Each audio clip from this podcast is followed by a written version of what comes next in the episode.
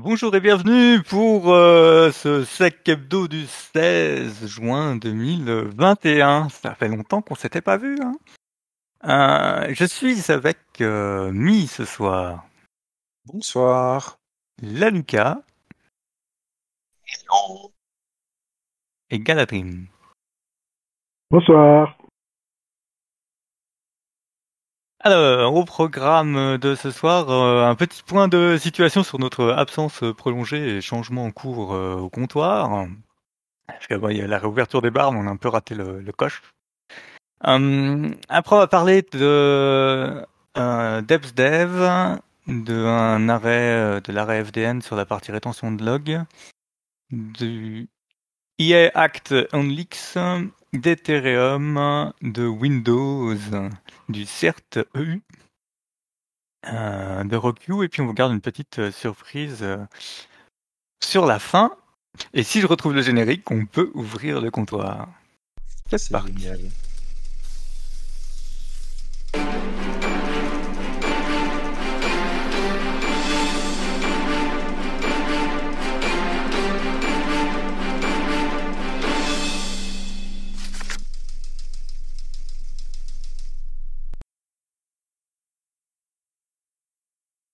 Donc on commence par quelques news euh, sur euh, notre situation. Euh, en gros, on a euh, chacun des emplois du temps qui ont assez euh, évolué ces euh, derniers temps. Et globalement, vous avez vu, on a un peu de mal à fournir les sacs hebdo habituels. Moi, pour ma part, c'est vrai que je vais essayer de me concentrer sur la partie épisode thématique, ces podcasts que tout le monde aime bien, mais qu'il bah, faut prendre le temps de produire, de trouver les invités, etc., tout ça. Euh, après, va, il y a, d'autres changements qui font qu'on a plus ou moins le temps. Alors, ce qu'on va essayer de trouver, c'est une formule un peu euh, à la carte, où euh, donc on va continuer les épisodes thématiques et puis on va trouver, on va chercher, on va tester différents formats. Quand on a des trucs à dire qui sont intéressants à partager, bah, qu'on arrive à les enregistrer puis à vous, euh, à vous les pousser. Donc, ce sera pas forcément sous la forme classique euh, du, du sec hebdo. Ça dépendra de, de ce qu'on peut faire et comment. Et il y aura quand même probablement un petit comeback aux prochaines vagues Covid quand on sera bloqué chez nous et qu'on pourra pas vraiment vivre. C'est possible aussi, oui. C'est Euh, possible. Ce que j'aimerais bien aussi, euh, c'est qu'on reprenne un peu les, euh, les retours de conférences. Donc, quand vous allez, euh, quand vous assistez à des conférences, que ce soit en ligne, sur place, euh, n'hésitez pas à nous le dire parce que du coup derrière, on peut parler un peu de la conf, de ce que vous avez aimé dedans comme sujet. Euh, c'est toujours bien de d'entretenir cette partie-là sur la partie communauté. Donc, n'hésitez pas. Il vous faut un micro et Discord, donc c'est pas trop compliqué comme prérequis. Venez nous nous en parler. Et ceci étant dit, je crois que c'est à peu près tout dans les annonces, euh, dans les annonces de comptoir. Euh, on va pouvoir passer au sujet d'actualité. Et euh, on commence euh, par, par, par, euh, A priori, par, euh. DevSdev. Ah ouais, ok. Vas-y, je t'en prie. C'est parti. Tout à fait. Eh bien, euh, une petite nouvelle de Google qui nous a sorti un petit outil qui va choper les différents package managers de quelques langages et quelques écosystèmes. Donc actuellement, euh, Deps.dev supporte NPM, GoModule, Maven et Cargo et on pour, projet de supporter Nugget, PyPy et probablement plein d'autres. Après, c'est plus ou moins complexe suivant les langages. Et ce que Deps.dev fait, c'est que ça va euh, parser ces fichiers de manière un petit peu récursive et faire des graphes sur toutes les dépendances d'un projet. Mais, mais, mais, mais, là où c'est euh, particulièrement chouette, c'est que ça va également euh, proposer des listes de vulnérabilités, des interdépendances, des livres qui n'auraient pas été euh, mis à jour. Ça ressemble en soi un petit peu à euh, des Pandabot de GitHub, sauf que c'est vachement plus visuel et que ça couvre un scope assez vaste. Donc euh, pour ceux qui sont pas en podcast mais en live, un petit exemple de ça, c'est euh, une recherche d'un projet quelconque. Et on peut se rendre compte à la fois qu'il y a une grande liste de tous les advisories euh, par version, quelles versions sont affectées, euh, quels packages sont acceptés, quelles variantes euh, safe sont actuellement, enfin, quelles variantes sécurisées sont déjà euh, disponibles, et euh, sur quoi se base un projet, quelques versions, euh, quelques comparaisons de versions possibles, et tout un tas de détails. Donc c'est un outil assez puissant, assez cool, qui permet de faire euh, quelques petites folies, et, euh, et ça se fait des beaux graphes, bien les graphes. Euh, donc il y a Google qui nous fait le plaisir de faire une petite explication de euh, oui Google aime l'open source, ta ta ta. Euh, bon, euh, faut pas s'oublier non plus que c'est open source, mais dès que ça commence à faire des thunes, ils se débrouillent pour trouver un petit trick et remettre ça euh, dans leur poche. Hein. On se souvient d'Android AOSP euh, qui marchait très bien et puis ils ont fini par tout mettre dans le Google Apps, donc dans les packages spécifiques Google pour garder euh, une certaine mainmise euh, pour que bien que le système Android soit open source, ils valent pas plus que ça euh, sans tout l'écosystème Google. Donc c'est un outil cool, c'est super utile, ça peut permettre de voir pour un projet, de vérifier des packages et voir euh, qu'il n'y ait pas de, de, de gros points noirs dans, dans un projet.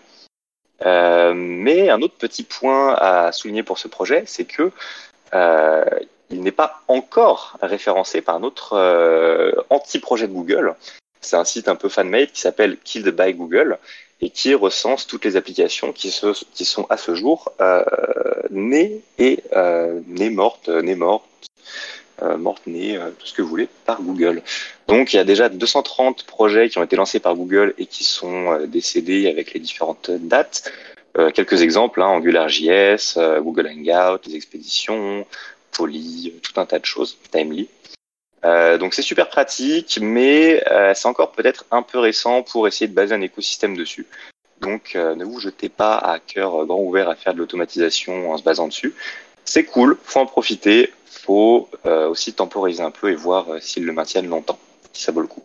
Mais bon, la sécurité étant un projet porteur, en théorie, ça devrait se maintenir quelques temps. Donc voilà pour ce premier sujet. Et sans transition aucune, on va passer dans le domaine du droit.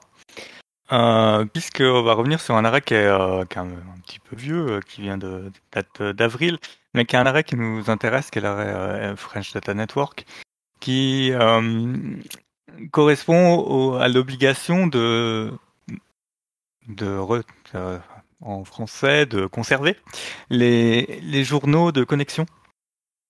Vous savez, ces trucs que vous êtes obligé de garder entre six mois et un an selon comment vous avez interprété euh, vos obligations réglementaires.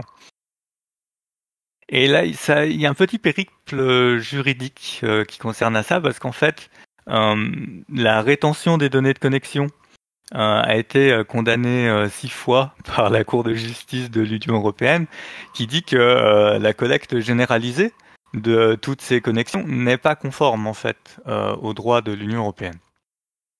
Et la France fait la sourde oreille, donc ça a fait un peu des, allers-retours. Et par rapport à ça, on a quelques euh, quelques commentaires qui avaient été faits, et notamment, je crois que c'est... Euh... Mes notes ont disparu de mon écran, on m'a volé mes notes.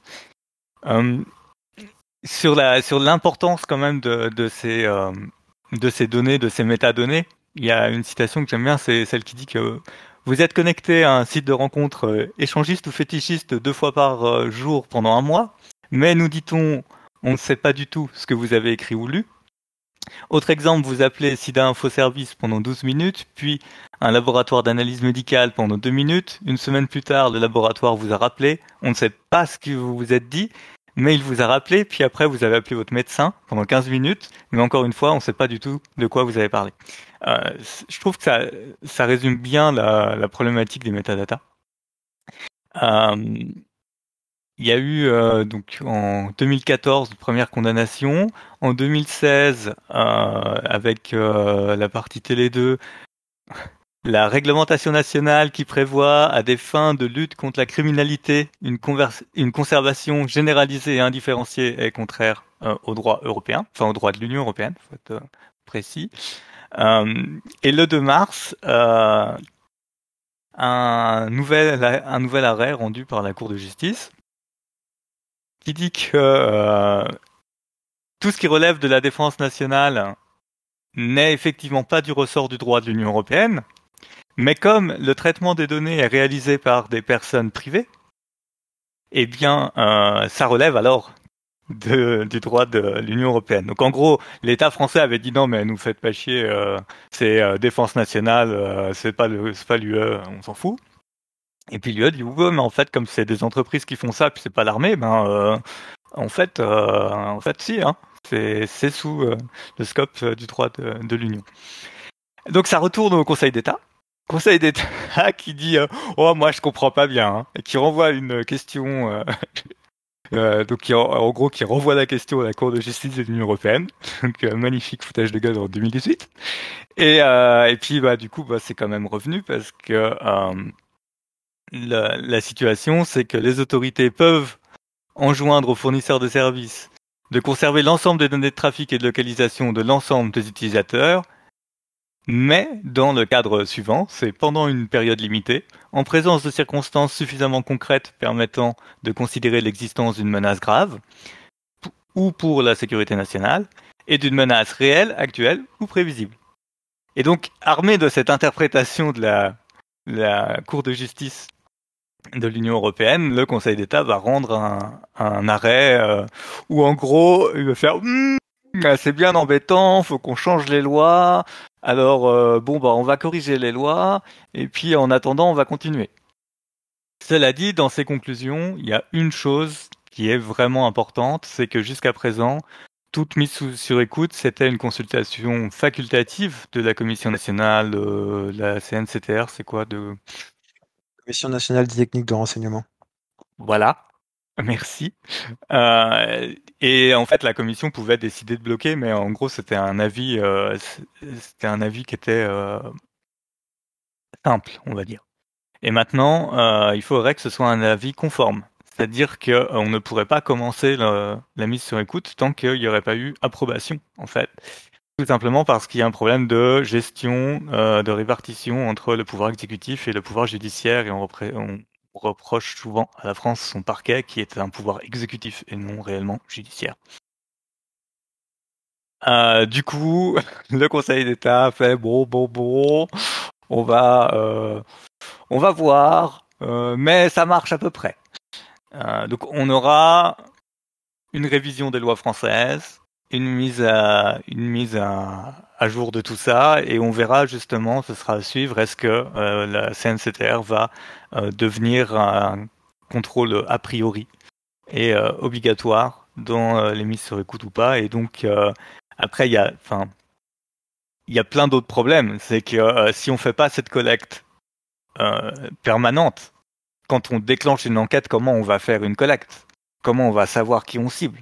Comment on va réussir à trouver la bonne IP à surveiller avec euh, la complexité des infrastructures aujourd'hui?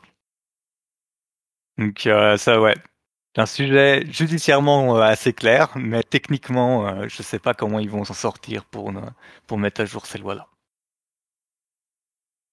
Et pendant ce temps-là, en Belgique, la Cour constitutionnelle a fait beaucoup moins de beaucoup moins de chichi. Elle a dit bon bah écoutez les gars, euh, la loi belge elle est pas conforme, donc euh, bah la loi belge elle est pas conforme, on l'abroge. Et puis euh, bah le législateur il va faire un truc conforme. Ciao.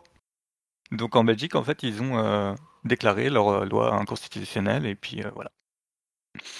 Donc je sais pas du tout quel est le statut juridique des écoutes qui se trouve là-dedans et comment ça va permettre de faire sauter les procédures en cours en Belgique. Euh, mais c'est quelque chose qu'en France, enfin, généralement, les tribunaux essayent d'éviter euh, qu'on ait justement des procédures qui tombent juste à cause de ces problématiques qui sont quand même à l'origine des problématiques de respect des euh, libertés fondamentales. Hein. Euh, voilà, je vous mettrai tous les liens. J'ai pas eu le temps de mettre tout ça là dans le live. Et on va passer à un sujet un peu moins, un peu moins lourd ou pas, mis sur EA. Non, ça va être léger. C'est tout léger. Donc du coup, on a appris euh, que euh, EA, donc Electronic Arts, le studio, euh, s'est fait attaquer et a été la cible d'un acteur de ransomware. Et autant la partie ransomware, on commence à avoir l'habitude, donc c'est pas vraiment celle-ci que je trouve qui est plutôt intéressante. C'est plutôt l'article qui est sorti du coup soit aujourd'hui, soit hier. hein. Je vais juste vous confirmer ça. Donc c'est sorti aujourd'hui qui explique euh, du coup euh, comment euh, les attaquants ont réussi à rentrer en fait chez EA et on découvre du coup que ça vient d'un cookie. Donc en fait, ils ont acheté un cookie sur Genesis Market. C'est un, on va dire un DNM plutôt connu où je crois qu'il est sur Invite Only. Ouais, c'est ça, il est sur Invite Only. Euh, après, euh, du coup, ils ont utilisé ça. Euh, ils ont demandé euh, tout simplement, euh, en disant qu'ils avaient perdu euh, les accès. Et, bref, ils ont fait du coup l'accès au Slack avec ça, en demandant les accès. Puis, bon, bah, ils ont réinitialisé comme s'ils étaient une personne légitime dans le Slack. Et du coup, ils ont monté après petit à petit comme ça. Et donc, ça leur a permis de bypasser du coup l'authentification de FA aussi. Donc, euh, c'est plutôt. Oui. Ils ont acheté un cookie, ça leur a permis de se connecter. et Après, ils ont fait un peu de social engineering, ça leur a permis d'aller plus loin. Puis, c'est ça, hein Exactement. Magique. Il y a des torts côté Slack, genre ils ont pas fait assez de vérification ou juste c'est un process vraiment légitime et il y avait assez de, un- de SE un- derrière avec des cartes d'identité ou. Non, non, euh, de, de ce qu'ils nous ont expliqué, en tout cas que les attaquants ont expliqué euh, à Vice, euh, c'est vraiment tout simplement une demande dans le Slack en tant que l'employé. En gros, c'est comme si ton employé se connecte sur le Slack et c'est un canal légitime de demande de d'IT et il fait sa demande. Ah, ok, ok, excuse-moi. Du coup, ça a fonctionné. Euh, bon après Motherboard, euh, du coup, enfin Vice, pardon, euh, va un peu plus dans le détail en expliquant qu'on peut trouver plein de trucs, de cookies, etc. Actuellement, sur le screen qu'ils ont mis, ils ont mis que la France, il y avait 38 732 cookies d'achetables. Donc c'est plutôt pas mal, il y a des entreprises sympathiques. Ils ont donné des noms aussi, on ne donnera pas forcément les, les noms parce que je pense que c'est pas forcément nécessaire. Mais bon, voilà, on est sur une méthode d'intrusion, on va dire, qui est euh, intéressante par rapport à ce qu'on peut voir au niveau des ransomware d'habitude, où on va être sur, euh, on va dire, euh, le classique, soit de l'insider, soit du coup de l'appliance euh, exposé ou service web exposé. Et après, bah, le dernier, c'est toujours le vecteur email. Voilà pour la petite news, et du coup, vous avez du coup la source si ça vous intéresse, qui est disponible. Je poste ça. Euh, et toujours sans transition aucune, parce que là, on repasse oui, à. Ethereum. Web, bon, ah, si, euh, IA, jeux, carte graphique, euh, mining. Euh, donc on passe donc à Ethereum et on a une petite information, euh, enfin une énorme information de la Ethereum Foundation euh, qui nous indique, et euh, c'était dans les tuyaux depuis quelques mois, que l'Ethereum va passer de Proof of Work à Proof of Stake, ce qui est une bonne chose. Euh, donc de leur article, ils expliquent que l'Ethereum va consommer 99,95% moins d'énergie. Euh, ils font des graphes, ils montrent un petit peu ce que ça consomme actuellement et euh, notamment des comparaisons Ethereum, euh, Bitcoin, Ethereum, Proof of et Proof of. Et on se rend compte que euh, clairement la différence est euh, énorme. Euh, ils font aussi une petite analogie euh, graphique. Euh, ils comparent du coup euh, les, trois en mettant que le Bitcoin est équivalent au Burj Khalifa, que l'Ethereum Proof of Work c'est plutôt comme la tour de Pise et que le Proof of Stake serait plutôt comme une petite vis. Donc même si eux ils font des progrès énormes et c'est très bien parce qu'il y a l'Ethereum mais également plein d'autres euh, blockchains qui sont basés, enfin, plein d'autres crypto-monnaies ou euh, systèmes alternatifs, web apps qui sont basés sur ce système-là, eh ben euh, ça enlève, enfin ça diminue énormément les coûts de l'Ethereum, mais les gros géants qui font euh, des consommations énormes, eh ben ils sont toujours là. Donc tant que eux n'auront pas changé un petit peu les, les incentives, les motivations des mineurs et autres euh, spéculateurs, eh ben euh, le problème reste inchangé. Mais en tout cas, c'est un grand pas en avant. Une fois que eux auront montré que ça marche, si tant est que ça marche euh, comme attendu, ce qui semble être actuellement le cas, eh bien peut-être que d'autres crypto-monnaies vont être, enfin d'autres euh, types de blockchains vont être euh, motivés à passer à un système équivalent. Et ce sera un grand pas en avant, aussi bien pour euh, les gamers, les cartes graphiques, la pénurie de composants et le climat. Donc c'est assez chouette de voir que ça avance de ce côté-là. Et donc ça veut aussi dire que pour les quelques mineurs, euh, les nombreux mineurs qui sont encore en train de s'amuser, eh bien il ne reste plus que quelques mois pour euh, un bon paquet de crypto et qu'ensuite le marché va se restreindre. Plus de mineurs, tout, toujours autant de transactions, pas forcément d'accroissement, ça veut dire peut-être moins de sous à faire avec le mining, donc à suivre. Et voilà pour cette news. Yes. Et voilà. Et après, du coup, euh, Windows euh, 11. Euh, oui, tout à fait, grosse transition. Euh, Windows 11, euh, Windows 11, on part sur un sur un thread de Crabs on Security qui nous explique en fait, il a pris euh, le leak de Windows 11 qui arrivé récemment Et il s'est dit, ouais, Windows 11, mais est-ce que virus, pas virus? Est-ce que euh, vrai Windows 11 Est-ce que c'est légitime? Est-ce que c'est pas des petits malins qui ont juste mis deux trois features et bidouillé l'OS Et donc, euh, ben bon, bah, on manque encore de recul pour le dire. En tout cas, c'est un petit build marrant. Il n'y a pas de fonctionnalité. On sent que c'est un, un Windows 10 sous stéroïde, mais le, le thread est vraiment intéressant parce qu'il allait creuser un petit peu dans les internals, dans les DLL, dans les différentes euh, clés de registre. Et euh, il montre bien comment est-ce que c'est fait euh, à l'intérieur, quels sont les différents timestamps, les différentes dates de modification des fichiers pour les builds, donc pour l'ISO qui a fuité. Et euh, on se rend compte qu'en fait, le 11, soit c'est Microsoft qui s'est un peu foiré et euh, tout le, les, toutes les conventions de nommage à l'intérieur sont restées en 10 points quelque chose, soit c'est ceux qui ont fait le leak, qui ont trouvé un 10 sous stéroïde et qui ont dit ouais ouais euh, c'est le 11, t'inquiète, euh, ça a fuité, euh, crois-nous. Ouais, Donc euh, le thread est assez intéressant, il y a pas mal d'outils, il y a un petit peu de reverse, il y a, il y a des screenshots, c'est intéressant, euh, on mettra le lien dans le site également. Et le build, euh, quand on regarde la version du build, c'est un 10 quelque chose en 900, je crois que c'est un build euh, 900. Et euh, on a des gens qui ont été regarder aussi un peu la partie euh, forensic artefact. Tous les artefacts euh, normaux du 10 euh, sont présents. Euh, je crois que j'ai vu aussi euh, partie Mimicat euh, qui disait oh, ça marche pareil, même driver, même même absence de d'enforcement de la signature. Donc c'est Là, c'est voilà, on va attendre que ça se tasse. Quoi. Euh, 11, 10, euh, ouais, 11, 10, euh, CRTU, euh, 10 ans d'existence. euh. Alors Si on- oui, Oui. mais on n'a pas entendu du coup ce que j'ai dit juste avant, j'avais le micro coupé. Ah bah, bah, Euh, je disais, je sais pas si vous avez vu la correction qu'il a apportée à son trade, euh, du coup, une heure après avoir fait euh, le trade original, en disant que du coup, ils étaient bien signés et euh, que pour lui, euh, c'était euh, du coup des signatures légitimes. Ouais, ça peut être un ISO ou un build légitime qui a fuité, mais après, ça dit toujours pas grand-chose sur euh, les conventions de nommage. Ah non, mais ça, après, il va falloir attendre un peu euh, l'événement de Microsoft. On- on- si j'étais un peu médisant, je dirais qu'ils pratiquent euh, le test euh, pour voir si euh, les gens sont chauds ou pas, tu vois. Ouais. Je pense que ce serait euh, théorie du complot euh, pré-leak par Microsoft pour voir si les gens ont envie de passer? Non, non, ouais, avec euh, clé Windows 10 qui fonctionne sur Windows 11 aussi.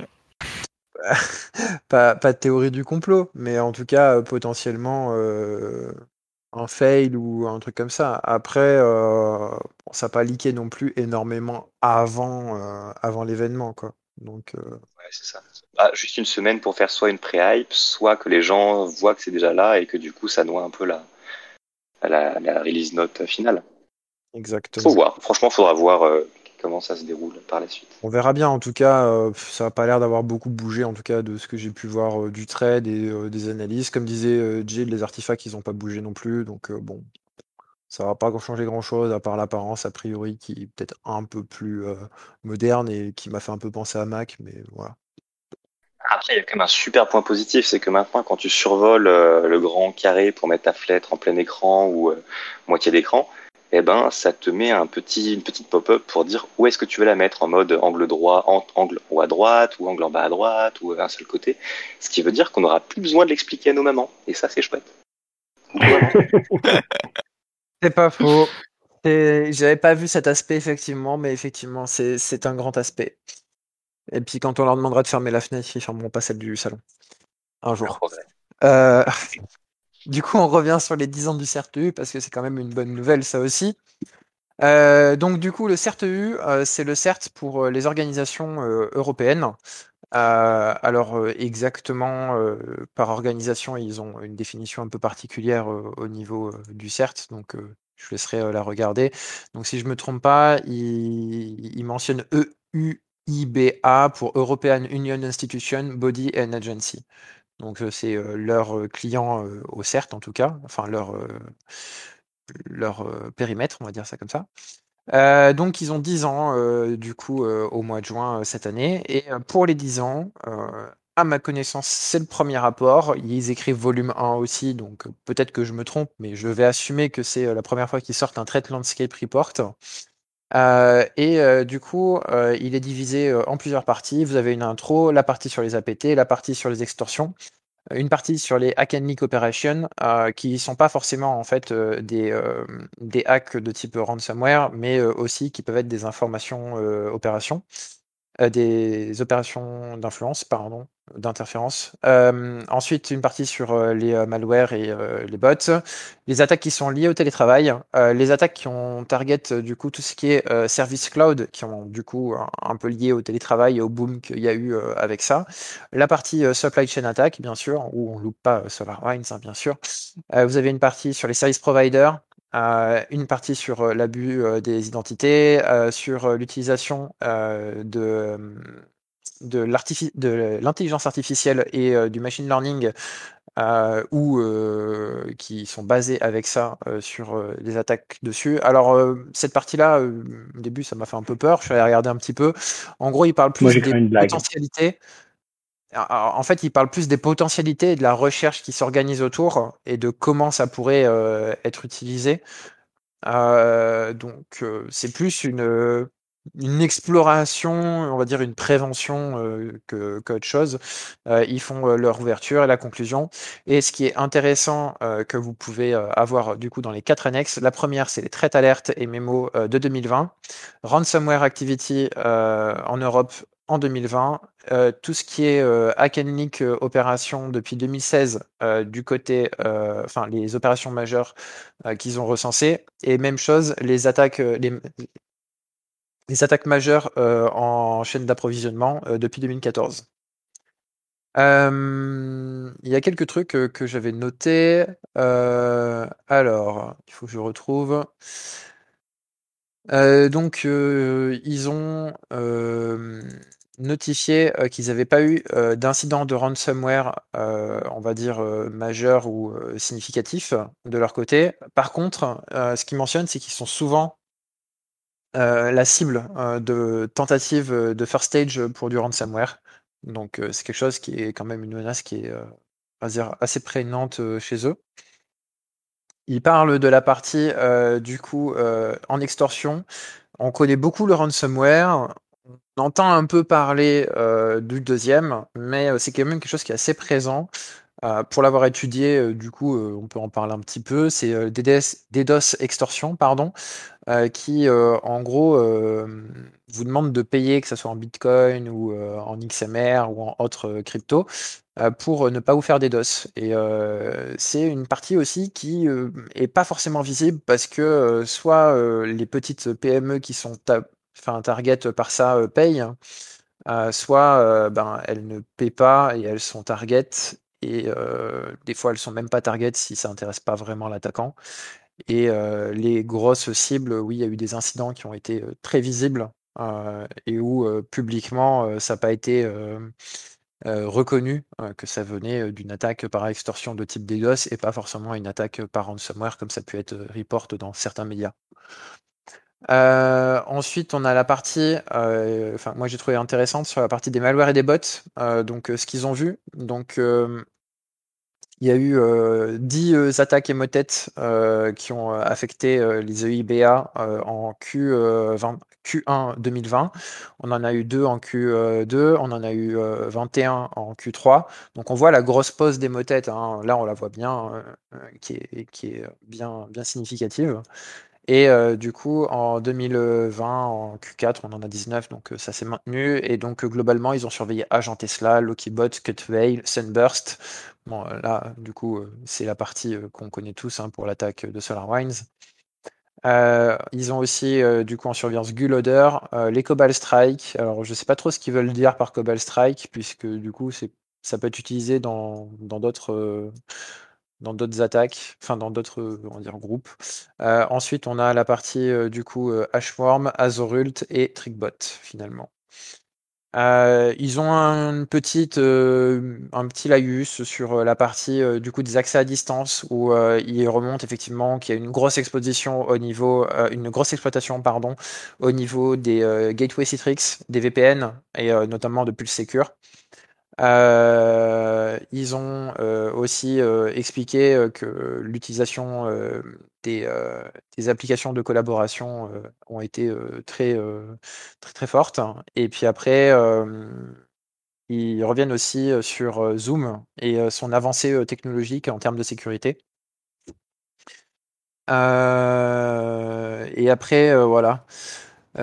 aussi, il y a la partie où, où il y a eu du troll, donc en 2020, où il y a un journaliste qui s'est, comment dire, incrusté dans une réunion des ministres de la Défense européens en ayant juste à guess du coup le, le, code, puisque il y avait, si je me trompe pas, ils avaient affiché le, le, pin de la, de la conf. Donc il a juste eu à guess de 0 à 9.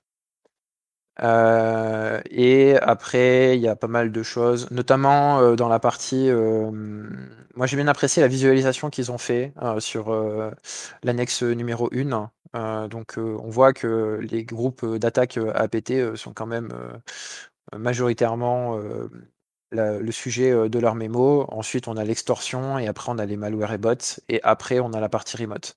La partie remote qui fait quand même une entrée très très fracassante dans, dans ce, dans ce top.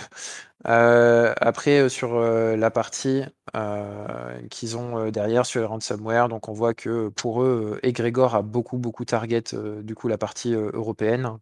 Ensuite, suivi de Netwalker, de Doppel Paymer et de Reveal. donc, à voir un petit peu aussi ça. Et puis après, vous avez tous les attaques majeures. Donc, ils font je pense que ça peut être utile pour les gens qui veulent avoir euh, un peu de background sur certaines analyses euh, euh, qui sont disponibles, notamment tout ce qui est un peu histoire sur les Hakenikop. Voilà. Et puis, bah, du coup, à titre personnel et peut-être au titre aussi du comptoir Sécu, on leur souhaite encore 10 ans de plus. Hein. Ouais, carrément, ouais. Mais je pense qu'ils vont être occupés. Hein. Ah, et de quoi faire. Et du coup, dans son transition, une petite nouvelle pour réjouir les pen testers. La sortie du nouveau DICO RockU 2021, donc RockU qui qui était l'un des gros dictionnaires euh, les plus utilisés ou en tout cas les plus optimisés euh, pendant un bon moment pour euh, casser des word lists principalement, enfin pour casser des hashes de mots de passe principalement en anglais, avec la variante Richelieu qui est plutôt spécifique au français. Et donc là, RockU 2021 est un gros gros euh, une grosse compile de pas mal de DB, de pas mal de, enfin également l'ancien RockU et euh, récupérable assez facilement. Euh, ça fait quand même 90 gigas une fois euh, décompressé, donc c'est assez chouette. Ça permet de faire des tests en offline, mais faut un certain temps pour pouvoir la tester. En particulier avec des règles de modification pour optimiser les chances de faire tomber des haches de mots de passe. Donc voilà, on pose ça là, c'est chouette, c'est un bon outil. Voilà. Juste à mettre à jour. Et puis à espérer qu'on puisse retrouver euh, des cartes graphiques sur le marché. Et pour finir, on a une découverte de la semaine. Oui, alors euh, pour tous ceux qui travaillent côté euh, côté Blue Team, vous devez sûrement connaître la matrice attaque. vous savez cette espèce d'énorme keychain avec 14 colonnes où on a à peu près toutes les techniques possibles et imaginables de mouvement latéral, etc., etc. Et donc en fait, les créateurs du Mitratak en fait euh, ont monté une euh, une petite boutique de certification euh, avec pour objectif de monter des formations. Et donc ce qui est intéressant, c'est que en fait, ils ont décidé de faire payer que la partie certification. et donc du coup, l'ensemble des, des trainings en fait sont disponibles gratuitement. Donc ça s'appelle donc la petite boutique s'appelle Ingenuity, Mitre Ingenuity. Et euh, la partie formation s'appelle MAD pour euh, Mitre Attack Defender. Et euh, je vous invite à regarder, c'est plutôt pas mal fait et c'est plutôt sympa. Et à chaque fois que je vois la matrice, ça, me fait peur. ça fait gros la Ça s'agrandit à chaque fois. Elle s'agrandit à chaque fois que je la regarde. Ce qui est bien, c'est qu'ils l'ont réduite avec les sous-techniques. Oui. Ouais, un peu de factorisation. C'est visuel, hein, parce que bon, euh, finalement, ça y est tout chaud. Hein. Ouais, Mais euh, bon, ça fait un bon moyen de communiquer sur certaines choses. Euh, Après, je sais pas ce qu'ils vont vraiment attendre des, des certifs, quoi. Parce que. euh, Ah, il y a From Raw Data, From Narrative Reporting, Storage and Analysis, Defense Recommendation. Ah, bah, c'est ça qu'il faudrait que fassent les clients. Hein Euh, fundamentals, Analysis, Synthesis. Euh, Petit ouais, tacle à la gorge. Ah, mais bon, ce qui est important, c'est quand même d'améliorer le niveau de sécu de son écosystème. C'est pas juste de savoir que tout va mal. Enfin, ça me paraît important. une base commune aussi de travail. Ouais. Oui, il faut, faut l'utiliser comme, euh, comme base pour du travail et pas forcément euh, vouloir tout couvrir. Et là, ça nous a perdu, mais ça. C'est disparu. Il a voulu tout couvrir. Voilà, il a voulu tout couvrir, le micro s'est couvert. Sur ce Allô jeu de mots absolument pourri, nous allons pouvoir, euh, si vous n'avez rien d'autre à ajouter, euh, fermer le comptoir. À plus tard. Bonne soirée. Couper mon micro. C'est fou, ça? Ah, c'est ça, on te entend.